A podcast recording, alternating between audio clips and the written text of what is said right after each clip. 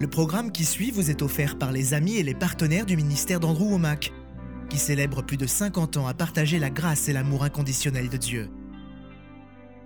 Lorsque j'ai entendu le message de la grâce, j'ai su que c'était la vérité. Et mon esprit savait que c'était la vérité. Andrew explique que Dieu t'aime et que Christ est mort pour tes péchés passés, présents et futurs. Bienvenue dans notre émission La vérité de l'Évangile avec Andrew Womack, un ministère d'enseignement qui se concentre sur l'amour et la grâce inconditionnelle de Dieu. Et maintenant, place à Andrew pour un enseignement sur la parole de Dieu qui transforme les vies, à propos de la grâce, la puissance de l'Évangile. Bienvenue dans notre émission La vérité de l'Évangile. Aujourd'hui, je vais continuer à enseigner verset par verset au travers de l'Épître aux Romains. Et je peux vous dire que cela a été riche et puissant. L'Épître aux Romains est le chef-d'œuvre de Paul sur l'Évangile. Et nous avons pu partager des choses merveilleuses. Vous savez, j'ai un livre à ce sujet. Il y a longtemps, dans les années 80, j'ai commencé à écrire un commentaire sur la Bible. Et voici mon livre sur Romains. C'est un livre relié avec le texte biblique imprimé et des notes en bas de page. L'explication des mots grecs et hébreux avec des références et toutes sortes de choses. C'est un super produit. Nous proposons ce livre et j'ai également écrit un ouvrage qui résume les neuf premiers chapitres et demi du livre aux Romains. Et nous avons des CD, des DVD et un guide d'études qui sont tous excellents. Donc j'ai enseigné verset par verset au travers de l'épître aux Romains. Nous sommes dans Romains au chapitre 4 et nous en étions restés au verset 15. Permettez-moi de faire un résumé rapide pour ceux d'entre vous qui nous rejoignez pour la première fois. Romains chapitre 1 verset 16 introduit la déclaration audacieuse de Paul. Je n'ai pas honte de l'évangile. C'est la puissance de Dieu par laquelle il sauve. Et j'ai passé pas mal de temps à expliquer ce que signifie le mot évangile. Aujourd'hui, c'est devenu un cliché religieux qui a perdu beaucoup de son sens, mais à l'époque de Paul, c'était un terme radical qui parlait de cette nouvelle presque trop bonne pour être vraie, que Dieu nous aime indépendamment de nos performances. La religion de l'époque de Jésus et de Paul était tellement basée sur les performances qu'il n'y avait aucune bonne nouvelle, car nous tous, chacun d'entre nous, avons failli et échoué. Donc lorsqu'il a commencé à dire qu'il n'avait pas honte de la bonne nouvelle que Dieu nous aime indépendamment de nos performances, et que tout est basé uniquement sur la foi, sur le fait de croire et de recevoir par la foi, cela était offensant pour les gens. Bref, la suite du premier chapitre de Romains explique que vous n'avez pas besoin d'annoncer aux gens la mauvaise nouvelle qu'ils sont pécheurs et à quel point ils sont mauvais parce qu'ils ont une connaissance intuitive de Dieu et qu'ils le savent déjà. Cela ne veut pas dire qu'il n'est pas possible de nier cela, car la suite de Romains chapitre 1 nous montre que l'on peut s'éloigner progressivement de ces choses et rejeter le Seigneur. Être comme marqué au fer rouge, comme il est écrit dans 1 Timothée chapitre 4, verset 2. Au chapitre 2, ça dit que les personnes religieuses sont doublement coupables, parce que non seulement elles ont cette connaissance intuitive de Dieu, mais elles ont également la parole écrite, donc elles sont doublement coupables. Ensuite, tout ceci est réuni dans Romains chapitre 3, où il est dit Tous ont péché, en effet, sont privés de la gloire de Dieu. Que vous soyez tout simplement une personne religieuse qui connaît la parole ou que vous soyez une personne qui a juste le témoignage de sa conscience, nous sommes tous coupables devant Dieu et nous sommes donc tous logés à la même enseigne. La réponse est la même pour tous. Il n'y a pas certaines personnes qui sont plus proches de Dieu parce qu'elles ont commis moins de péchés. Et d'ailleurs, c'est ce qui est mentionné au chapitre 4, où il est dit que Dieu a placé tout le monde sous la loi et nous a rendus tous coupables et que nous sommes tous condamnés aux yeux de Dieu, afin qu'il n'y ait qu'une solution, et cette solution, c'est que Jésus a payé pour nos péchés et qu'il a tout fait pour nous. Nous n'avons pas besoin de gagner sa faveur, nous n'avons pas à être dignes, il nous suffit de le recevoir. Dans Romains au chapitre 4, Paul a utilisé deux exemples. Il a utilisé Abraham comme exemple et a montré qu'il a été appelé juste et a été justifié aux yeux de Dieu. Dans Genèse chapitre 15, verset 6. Et cela de nombreuses années avant qu'il ne reçoive le signe de la circoncision, qui était l'acte ou la pratique principale pour les hommes sous la loi dans l'Ancien Testament. Et avant même qu'il ne fasse cela, les Écritures révèlent qu'il était juste à cause de sa foi. Genèse chapitre 15, verset 6. Et donc il a utilisé Abraham comme exemple, ensuite il a utilisé David comme exemple, disant que David a prophétisé à ce sujet et a dit Heureux l'homme à qui l'Éternel ne tient pas compte de sa faute. Dieu ne le faisait pas, il ne le fait pas et il ne le fera pas. Il prophétisait au sujet de ce dont la parole nous parle, c'est-à-dire que nous sommes pardonnés de tous nos péchés, passés, présents et même futurs. Jésus a payé pour chacun de nos péchés, même ceux que nous n'avons pas encore commis.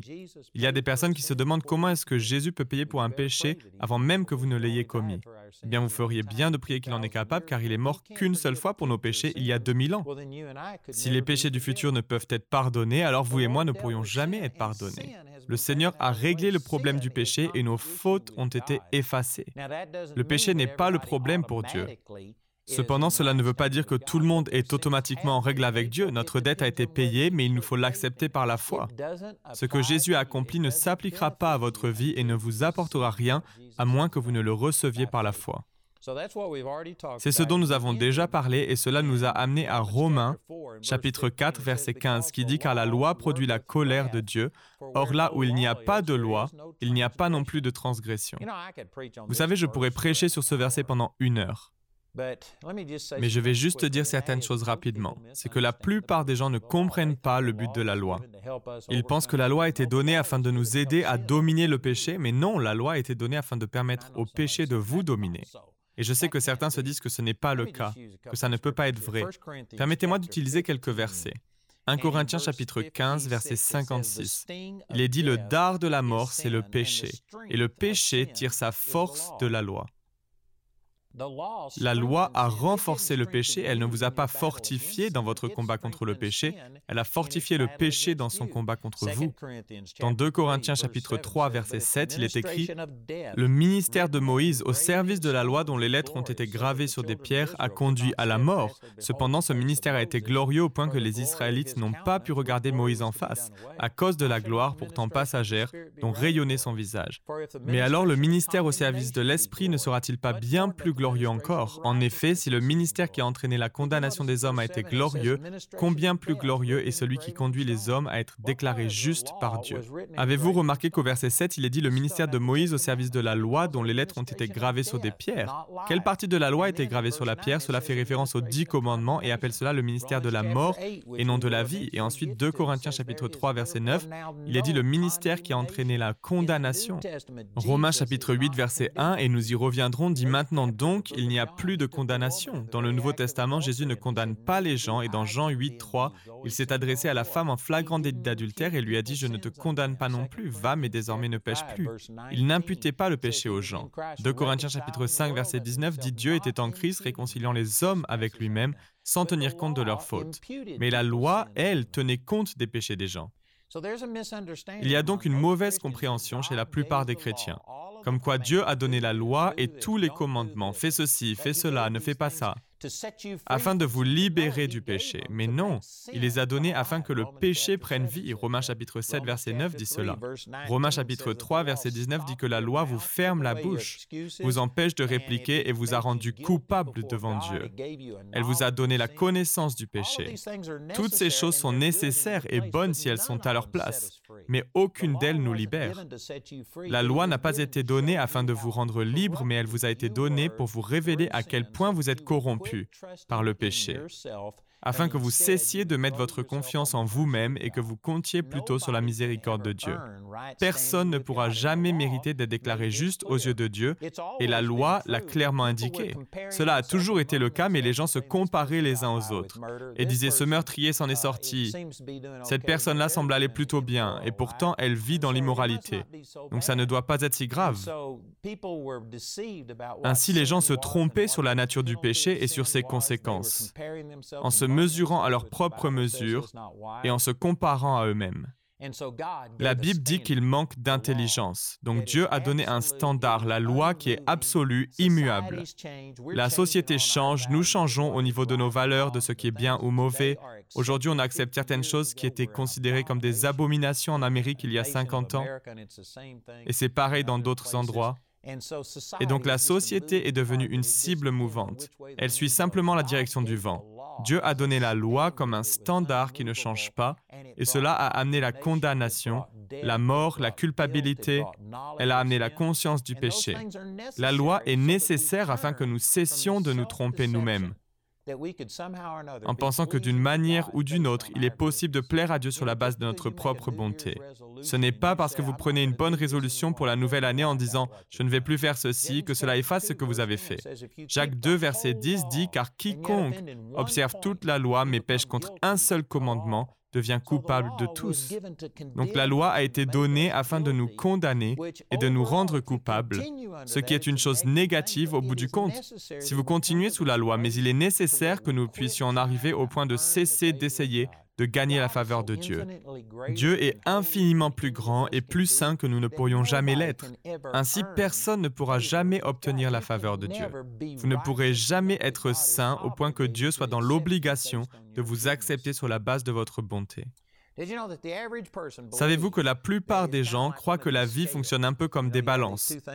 Vous avez ces deux choses de ce côté, vous mettez les bonnes choses de ce côté et les mauvaises de l'autre, et si le bon l'emporte sur le mauvais, alors Dieu vous acceptera d'une façon ou d'une autre, mais ça ne marche pas comme ça. Jacques 2.10 dit car quiconque observe toute la loi, mais pêche contre un seul commandement, devient coupable de tous. Alors non, ce n'est pas le bon qui l'emporte sur le mauvais. Si vous avez péché ne serait-ce qu'une seule fois, une seule fois, alors vous ne méritez pas d'être en relation avec Dieu et les gens ignorent cette vérité. J'ai vu ces interviews qu'ils font dans la rue, où ils demandent aux gens s'ils vont aller au paradis. Oui, je pense que je vais aller au paradis. Eh bien, pourquoi? Parce que je suis une bonne personne, je suis quelqu'un de relativement bien. Ensuite, ils leur demandent, vous est-il déjà arrivé de mentir? Eh bien, oui. Donc, ils lisent ce qui est écrit dans la parole au sujet des menteurs qui auront leur place en enfer. Avez-vous déjà convoité? Si vous avez eu de la convoitise, alors vous avez commis l'adultère. Oui, j'ai fait cela. En seulement quelques questions, ils réalisent qu'ils ne sont pas relativement bons. C'est la raison pour laquelle la loi a été donnée pour ôter cette supercherie et pour révéler le besoin d'un sauveur. Mais une fois que vous venez au sauveur et une fois que vous acceptez d'être en relation avec Dieu, en croyant par la foi en l'œuvre de Jésus pour vous et non ce que vous faites pour lui, une fois que vous acceptez cela, alors la loi a rempli son objectif dans votre vie et il n'est plus nécessaire que vous soyez sous la condamnation, sous la culpabilité en permanence, en pensant que vous êtes une personne terrible. Au contraire, c'est l'amour de Dieu qui vous étreint en tant que croyant et l'amour de Dieu vous pousse à vivre une vie de sainteté. Donc la loi a une fonction. et Dieu a donné la loi non pour libérer les gens, mais pour révéler que vous étiez déjà vaincu par le péché, afin qu'au lieu d'essayer de vaincre vos péchés, vous puissiez recevoir le salut par la grâce. Quelqu'un peut penser, alors cela veut dire que je peux aller vivre dans le péché Non, parce qu'une fois que vous comprenez le salut, une fois que vous le recevez, que la vie de Dieu coule en vous, l'amour que vous recevez de Dieu vous conduit à vivre dans une plus grande sainteté par accident que vous n'auriez jamais pu le faire volontairement. L'amour de Dieu nous étreint. Donc à nouveau au verset 15, il est dit parce que la loi produit la colère et que là où il n'y a point de loi, il n'y a point non plus de transgression. C'est pourquoi les héritiers le sont par la foi, pour que ce soit par grâce, afin que la promesse soit assurée à toute la postérité, non seulement à celle qui est sous la loi, mais aussi à celle qui a la foi d'Abraham, notre Père à tous. Ensuite, il cite Genèse chapitre 17. Comme le dit l'Écriture, je t'ai établi pour être le Père d'une multitude de peuples. Placé en présence de Dieu, il mit sa confiance en celui qui donne la vie aux morts. Il parle de résurrection et appelle à l'existence ce qui n'existe pas. C'est un bel exemple de la nature de Dieu. Je vais vous lire dans Genèse au chapitre 17. Le Seigneur est apparu à Abraham, et cela se passe 25 ans avant qu'il n'entre dans la terre promise, et Dieu lui avait promis qu'un jour, sa descendance en deviendrait les héritiers. Il n'avait pas d'enfant, et cependant le Seigneur lui répétait qu'il deviendrait le père d'une multitude de peuples. Donc il a eu une relation physique avec Agar, la servante de sa femme, et il a eu un enfant avec elle. Il s'appelait Ismaël. Il est devenu le père des Arabes. Bref, il y a eu beaucoup de conflits à ce sujet. Finalement, après cela, le Seigneur est apparu à Abraham Quand Abraham eut 99 ans, l'Éternel lui apparut et lui dit, Je suis le Dieu Tout-Puissant. Mène ta vie sous mon regard et comporte-toi de manière intègre. Genèse 17.1. Afin que j'établisse mon alliance avec toi et que je multiplie ta descendance à l'extrême. Abraham se prosterna, la face contre terre, et Dieu ajouta pour moi, Voici quelle est mon alliance avec toi, tu deviendras le père d'une multitude de peuples. Désormais ton nom ne sera plus Abraham mais Abraham. Le mot Abraham voulait dire père exalté. Le mot Abraham voulait dire père d'une multitude ou père d'une multitude de peuples. Donc il a changé son nom d'Abraham à Abraham. Et ensuite il dit car je te rends père d'une multitude de nations. Il dit car je te rends. En d'autres termes, c'était déjà accompli. J'ai déjà fait cela pour toi. Et pourtant, il n'avait même pas d'enfant. Il n'avait pas encore le fils de la promesse Isaac. Il avait Ismaël. Il n'avait qu'un enfant. Mais ce n'était pas le fils de la promesse. Et Dieu a changé son nom et lui a dit qu'il était le père d'une multitude. Parce que j'ai fait de toi le père d'une multitude de nations. C'est ce à quoi Paul fait référence dans Romains au chapitre 4, verset 17, où il dit, comme le dit l'Écriture, je t'ai établi pour être le père d'une multitude de peuples. Placé en présence de Dieu, il mit sa confiance en celui qui donne la vie aux morts et appelle à l'existence ce qui n'existe pas. Cela fait référence au fait qu'il a changé son nom et l'a appelé le père d'une multitude de nations avant même qu'il n'ait un enfant, l'enfant de la promesse. Donc Dieu appelle à l'existence ce qui n'existe pas, et c'est ainsi que fonctionne la foi de Dieu. Dans Genèse chapitre 1, Dieu a dit que la lumière soit, et la lumière fut. Ce n'est qu'au quatrième jour qu'il créa le soleil, la lune et les étoiles pour faire briller cette lumière. J'ai entendu certaines personnes dire qu'il était la lumière, et c'est possible, je ne sais pas. Mais Dieu a créé la lumière quatre jours avant qu'il n'y ait ce que nous savons être la source de la lumière.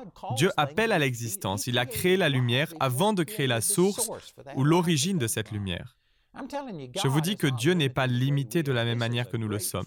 Il y a une grande vérité ici, que Dieu appelle à l'existence ce qui n'existe pas. Saviez-vous que Dieu m'a appelé au ministère alors que j'étais un jeune homme de 18 ans? et il m'a mis dans le ministère. Dans 1 Timothée chapitre 1 verset 12, il est dit, Il m'a accordé sa confiance et m'a rendu capable et m'a appelé au ministère. Dieu m'a jugé fidèle avant même que je ne fasse quoi que ce soit de bien ou de mal. Dieu m'a appelé, Dieu m'a révélé des choses qui ne se réalisent qu'aujourd'hui. Cela fait 50 ans maintenant et pourtant, elles m'ont été révélées il y a 50 ans et dans la pensée de Dieu, c'était déjà accompli. Le plus vous devenez comme Dieu, le plus vous marchez avec Dieu, c'est ainsi que vous devenez. Vous voyez quelque chose, Dieu vous dit quelque chose et boum, voilà, cela va s'accomplir. Vous savez, en ce moment même, nous commençons une opération où nous construisons des bâtiments à Woodland Park. J'ai parlé à Kenneth Copeland et il m'a dit qu'il viendrait dédier le bâtiment, mais je ne savais pas exactement quand. La situation financière actuelle est que je dépense environ 550 000 dollars par mois. D'après ce que coûte ce bâtiment, les travaux ne seront pas terminés avant février 2019. Mais Dieu m'a parlé dans un songe, et je ne vais pas prendre de temps pour tout expliquer, mais il m'a révélé que Kenneth et Jesse Duplantis viendraient dédier le bâtiment le 3 novembre 2018. C'est quatre mois en avance par rapport à nos estimations. Pourtant, je sais que c'est ce que Dieu m'a montré et que c'est ce qui va se produire. Cependant, dans le naturel, je ne vois pas comment cela peut se faire. Donc, vous savez quoi, dans le naturel, les gens diraient probablement, vous ne devriez pas prévoir la dédicace du bâtiment à cette date. Mais je crois que j'ai une parole de Dieu. Dieu m'a parlé et j'appelle à l'existence ce qui n'existe pas. Et je suis totalement en paix. Je ne dis pas cela pour provoquer une réponse des auditeurs, c'est simplement un exemple que lorsque vous commencez à marcher avec Dieu, il vous révèle des choses et je vous dis juste ce qui va se passer. Alors regardez ce que Dieu va faire. Amen. Regardez ce que Dieu va faire. Nous allons dédier ce bâtiment le 3 novembre. En fait, je crois que nous allons nous installer dans le bâtiment bien avant cela afin de pouvoir commencer l'année scolaire 2018-2019 dans le nouvel auditorium. Ça, c'est le genre de foi de Dieu. C'est comme cela que ça fonctionne. Et lorsque vous marchez avec Dieu, vous appelez à l'existence ce qui n'existe pas. Dieu a appelé Abraham le père d'une multitude de nations. C'est déjà accompli avant même qu'il n'ait un enfant. Lorsque vous commencez à marcher avec Dieu, vous pouvez confesser votre foi et elle contient une puissance créatrice. Continuons au verset 18, il est question d'Abraham maintenant.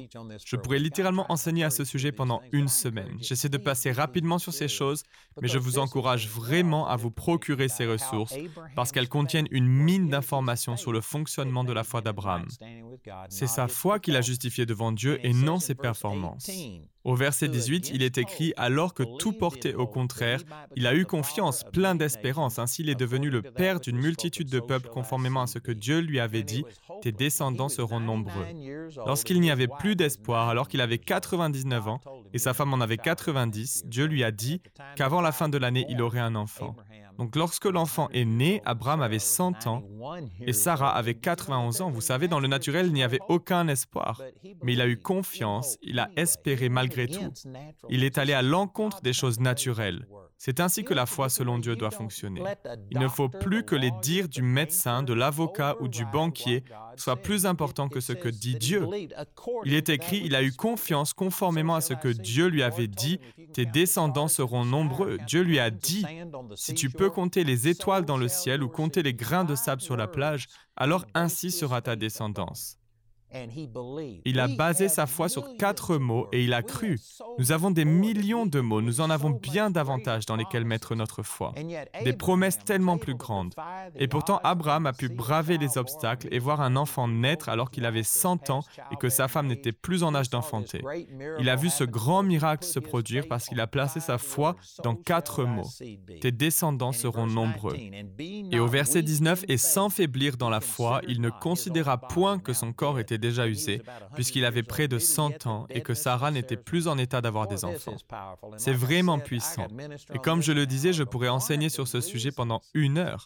Mais une des raisons pour laquelle la foi des gens vacille, c'est parce qu'ils considèrent tout le reste. Ils vont voir le médecin et le médecin dit non, tu vas mourir. Il n'y a pas de remède. Ils vont à la banque et le banquier dit non, vous n'êtes pas solvable. Nous ne pouvons pas vous prêter d'argent. C'est impossible, vous n'y arriverez jamais. Ils vont voir l'avocat et la situation paraît impossible et il considère toutes ces choses. Mais Abraham n'a rien considéré d'autre. Vous savez, si le Seigneur vous parlait alors que vous aviez 100 ans et vous disait que vous alliez avoir un enfant, en imaginant que cela soit une bonne chose, pour la plupart d'entre nous, on le rejetterait en disant pas possible. Mais si vous exerciez votre foi pour un enfant et si c'était quelque chose que vous désiriez, et si le Seigneur vous disait qu'à 100 ans vous alliez avoir un enfant et que votre femme avait 91 ans, vous savez ce que la plupart des gens aujourd'hui feraient? Ils iraient voir un médecin pour se faire ausculter. Docteur, est-ce que ce que Dieu m'a dit est vrai? Est-ce que ça peut arriver Ou bien ils iraient sur Internet et ils feraient des recherches pour savoir jusqu'à quel âge une femme peut enfanter?